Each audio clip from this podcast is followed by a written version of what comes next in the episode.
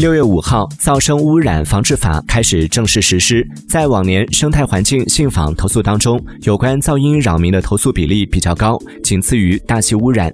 目前，国家各省份和多数地级及以上城市均在生态环境状况公报中发布了生环境质量的相关内容。公众可以通过公报了解城市生环境质量的总体情况，也可以通过查看功能区监测结果，了解城市特定功能区生。环境质量是否达标？